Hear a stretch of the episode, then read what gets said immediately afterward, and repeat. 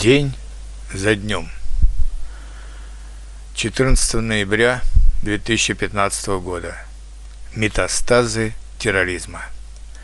Пятница 13 ноября закончилась террористическими актами в Париже. Выражаю искреннее сочувствие и соболезнования всем парижанам, всем французам. Россия за последние 20 лет также прошла через многочисленные акты террора – и поэтому мы хорошо понимаем, насколько это ужасно и насколько это все происходит неожиданно. Террористические акты – это как раковые метастазы. Они могут появиться где угодно, без всякой видимой причины. Лицо терроризма многолико. Часто оно связано с радикальным исламизмом, который недоволен существующим порядком, но вместо его улучшения зовет назад, в Средневековье, когда все было основано на силе и беспрекословном подчинении большинства.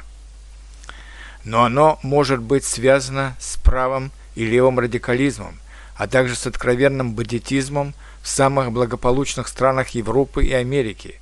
Вспомним красные бригады в Германии, баских террористов в Испании, кровавых стычек в Вольстере, мафиозные разборки в 30-е годы в Нью-Йорке и Чикаго, а чуть позже мафию в Италии – а также не забудем упомянуть норвежского правого радикала Брейвика. Как бороться с терроризмом? Очень сложно и долго. Чтобы совершить террористический акт, не требуется больших армий, только ненависть к конкретным людям и странам или ненависть ко всему миру, а также кусок взрывчатки или оружия. Ничего больше. Поэтому, кроме непосредственной вооруженной борьбы с террористами – вплоть до их уничтожения, нужно длительное, повсеместное лечение от ненависти.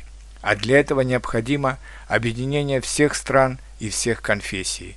Только в этом случае мы победим или резко ограничим террор.